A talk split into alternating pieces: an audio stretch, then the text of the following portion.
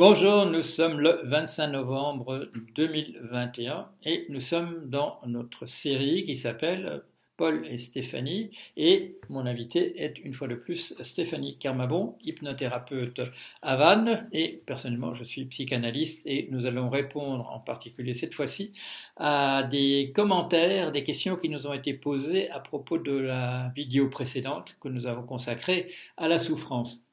Alors, euh, on nous a fait pas mal de remarques et on va procéder de la manière suivante aujourd'hui, c'est-à-dire que je vais reprendre des citations de choses qui nous ont été dites et euh, dans un premier temps, ce sera Stéphanie qui fera un commentaire et éventuellement, j'interviendrai ou non, ou sinon, je poserai la question euh, suivante. Voilà. Alors, première chose qu'on nous demande, est-ce que la représentation et la dénonciation de la souffrance permet de la guérir? Et dans la même ligne, la douleur est inéluctable, mais la question est que fait-on pour que cette douleur ne se transforme pas en souffrance? Alors, bonjour à tous. Donc, du coup, euh, moi, je répondrais que la douleur, du coup, permet de mettre en lumière euh, et du coup, d'avoir une prise de conscience de cette douleur-là bah, permet euh, tout simplement de passer à l'action, c'est-à-dire de choisir ou non euh, bah, de guérir. Euh, il y a plusieurs choses par rapport à la souffrance. par expérience, et puis je le vois aussi avec mes patients, du coup, on est dans la souffrance quand on est dans le passé ou dans le futur. Mais quand on est dans le moment présent, on n'est pas dans la souffrance. On va, on va bien, on est plutôt même heureux d'être là. Euh, en tout cas, on n'a on pas de préoccupation. C'est-à-dire que le futur, c'est les attentes, et le passé, c'est tout ce qu'on a vécu.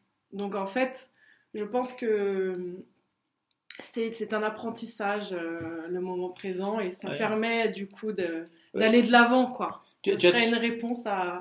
tu, attires l'attention sur deux types de souffrances. L'une, c'est le ressassement et la rumination pour le passé et l'appréhension pour le futur. Oui, tout à fait. Oui, oui, d'avoir des attentes euh, plombe l'existence, hein, ça mmh. c'est sûr. Mmh. Donc, euh, heureusement qu'on peut avoir des projets, des objectifs, évidemment. Mais l'attente euh, qui est nocive, du coup, n'est pas du tout la, coup, euh, génère la souffrance et, euh, la douleur. L'appréhension de ce qui va venir et qui peut conduire au blocage. Euh, quand l'appréhension monte trop, à ce moment-là, ben, on, se, bloque, on se retire. Mm. Euh, c'est le burn-out, c'est l'urgence qui fait que dans l'entourage, on, fait appel à, quelqu'un pour essayer de sortir cette personne de, de, l'état de figé dans lequel elle se trouve, euh, parce que l'angoisse du, futur ingérable est, devenue trop. Mm. Mm. Tout à fait. Alors, euh, autre remarque qui nous est faite euh, par notre, euh, voilà, notre dessinatrice politique qui intervient souvent dans le cadre de nos, de nos réflexions. pour vivre heureux, vivons insouciants. Bon, pour moi, justement, quand on est heureux, on n'est pas insouciant, puisqu'on est conscient du fait qu'on du, du, fait qu'on ait choisi de dépasser cette souffrance. Mmh. donc, conscient de l'état intérieur euh, dans lequel on est. Mmh. Euh, donc si on est en souffrance, bah, conscient de cette souffrance et du coup en capacité euh, de choisir de, s'en sortir par l'action. Mmh. Et puis simplement, en fait, quand on est heureux, eh bien on le sent à l'intérieur et, euh, et, pour moi, c'est pas du tout euh, vivre de façon insouciante, au contraire, c'est vivre vraiment consciemment de consciemment. c'est justement, effectivement, euh, la simplicité de la vie mm. qui est du coup pas du tout comparable à, au simplet. voilà. Parce mm. que les gens simples, les gens qui prennent la vie du bon côté, finalement, ce sont des gens qui sont dans l'instant présent mm. Et puis qui sont euh, simplement, simplement bien avec ce qu'ils ont. Donc peut-être que l'apprentissage justement, hein, euh, c'est euh, revenir à cet instant présent où tout va bien et où on peut apprécier chaque petite chose à sa juste valeur parce que on est dans une société où maintenant on n'apprécie plus, enfin il y a encore des gens qui apprécient, mais je pense que c'est vraiment important de revenir à, l'essence, en fait, à mmh, l'essentiel. Mmh, mmh. Euh, sentir une odeur de thé, une fleur, apprécier un arbre, voilà, des choses euh, simples justement, mais qui sont très efficaces pour être euh, bien, heureux, joyeux.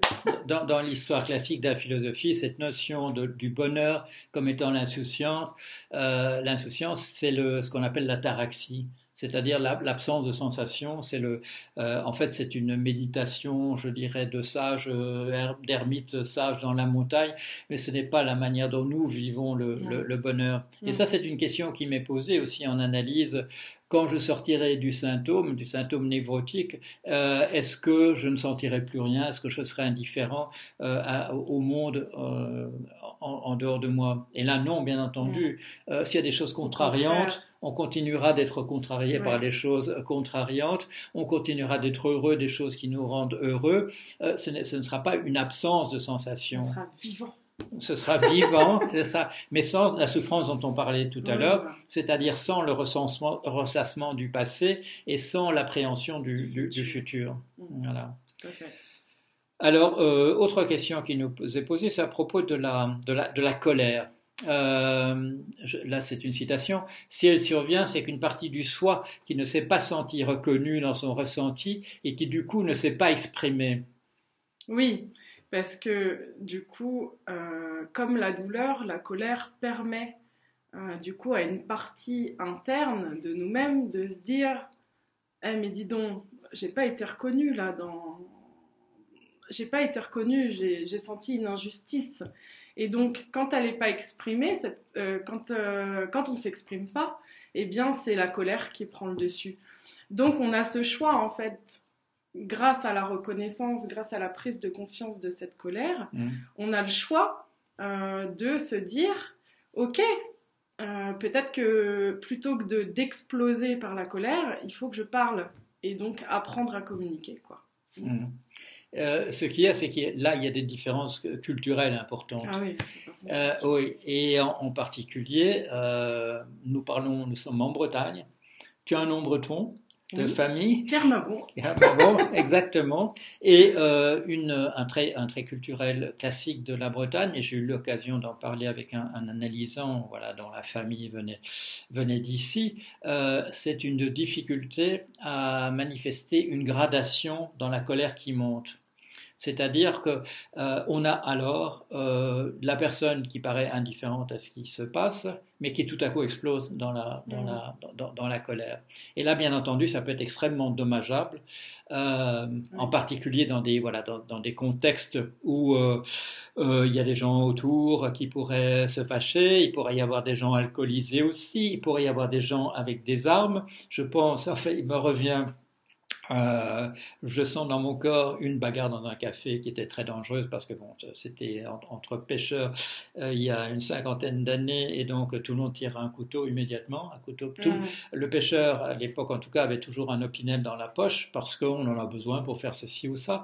Et, à ce moment-là ils sortent euh, et on voilà, on a affaire à des gens.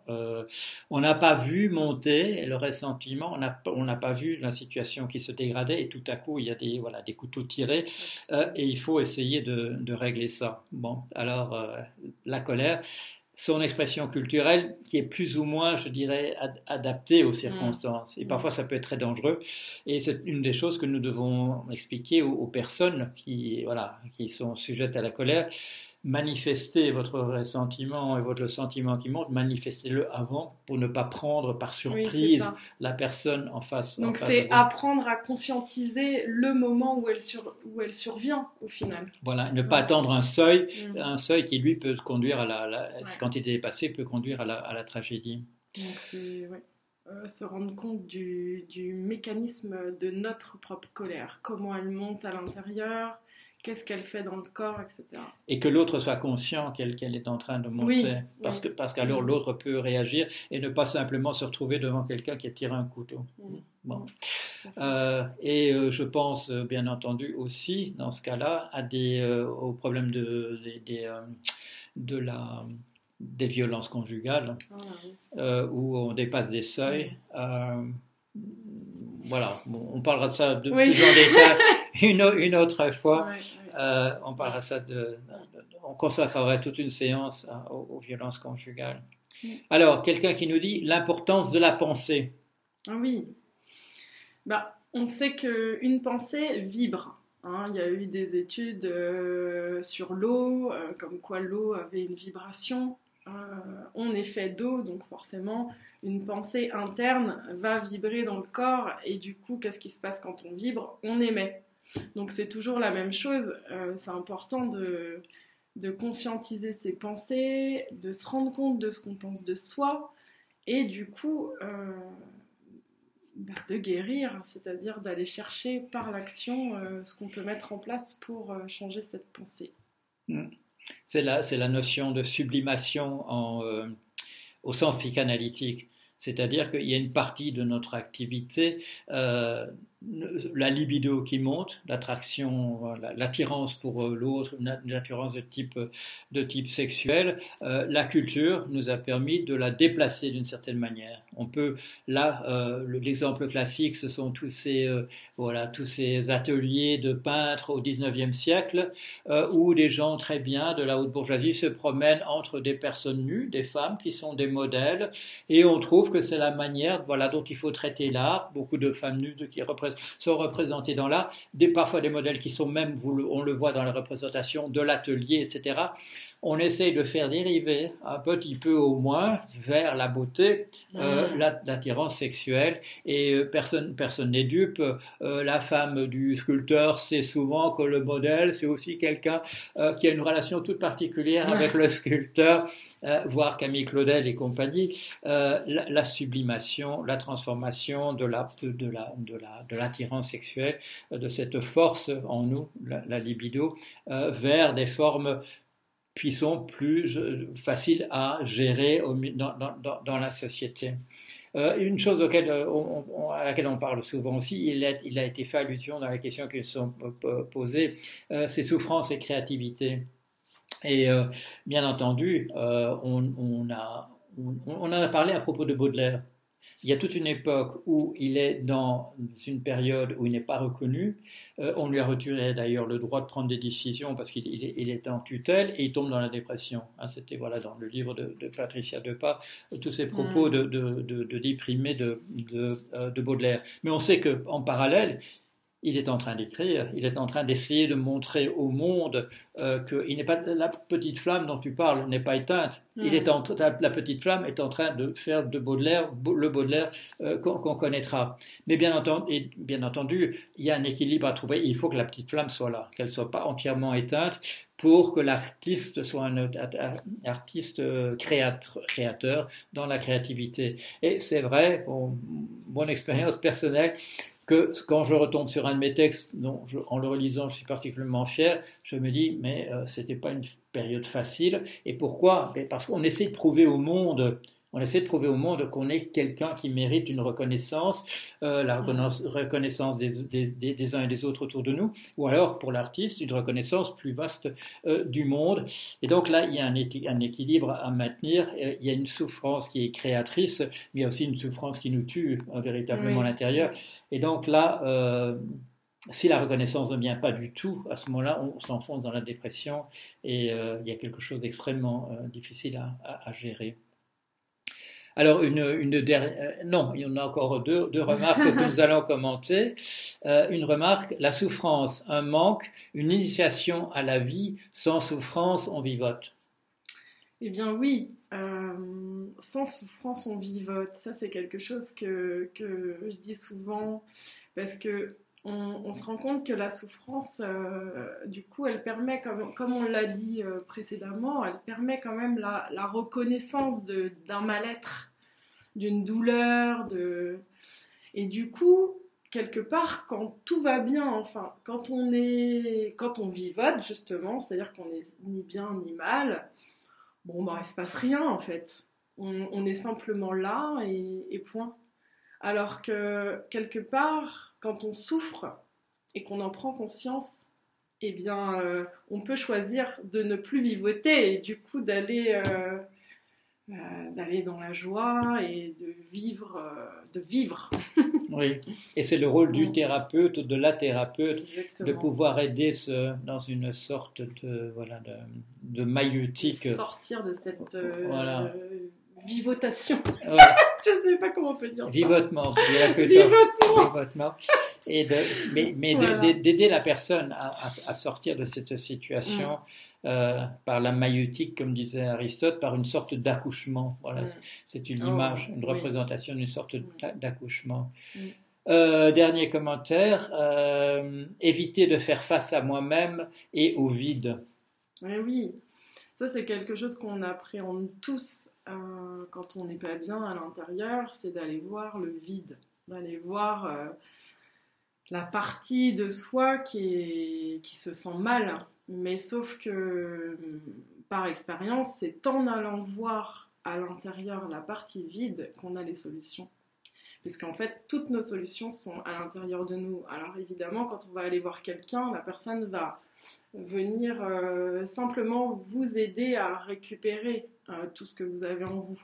Alors des fois c'est plus ou moins difficile, Euh, mais c'est vrai que ce vide, donc l'écoute vraiment attentive du soi intérieur, enfin, du grand moi, je ne sais pas comment on peut l'exprimer euh, différemment, euh, permet euh, vraiment euh, bah, de savoir, d'avoir les réponses, d'avoir les solutions. Mm. Tout est en vous en fait. C'est en vous. Et euh, associé à cette Mm. image du vide, il y a l'image d'être creux, voilà, de- du creux. Euh, cette représentation qu'on peut avoir occasionnellement de, de soi-même, quand on a les idées noires, euh, qu'on est comme une statue de bronze, mais entièrement creuse, qu'il n'y a plus, Mm. plus rien, plus rien à l'intérieur. Là, Oui, c'est la peur aussi qui, Mm. qui empêche Mm. d'aller voir ce vide. hum. Voilà, c'est pour ça que ça me semblait important. Vo- vo- Voilà les commentaires que nous avons voulu faire en réponse euh, à ce que vous avez pu écrire euh, et au dialogue que vous entretenez entre vous, entre commentateurs et commentatrices. Et, euh, C'est qui- très intéressant hein, à Ouais. lire. Oui, oui. Ouais. Et, euh, et je t'ai surpris de mettre quelques petits, euh, Pousse quelques petits pouces à la lecture des commentaires qui nous ont été faits. Ouais. Euh, parce que nous apprécions aussi, euh, nous, euh, quand on nous dit vous faites un, un bon boulot, un, un boulot Oui, utile, voilà, ça nous fait plaisir aussi à nous. Merci, merci. Très bien, bah, écoute, je crois qu'on a terminé pour aujourd'hui. Et bah, on- euh, si tout se passe bien, euh, si j'ai le bonheur de vivre, comme on dit en Bretagne, Ah si ouais. j'ai le bonheur de vivre, euh, on vous retrouve, euh, si nous avons le bonheur de, de vivre, nous vous retrouvons la semaine prochaine. Voilà, allez à bientôt. Au revoir, à bientôt.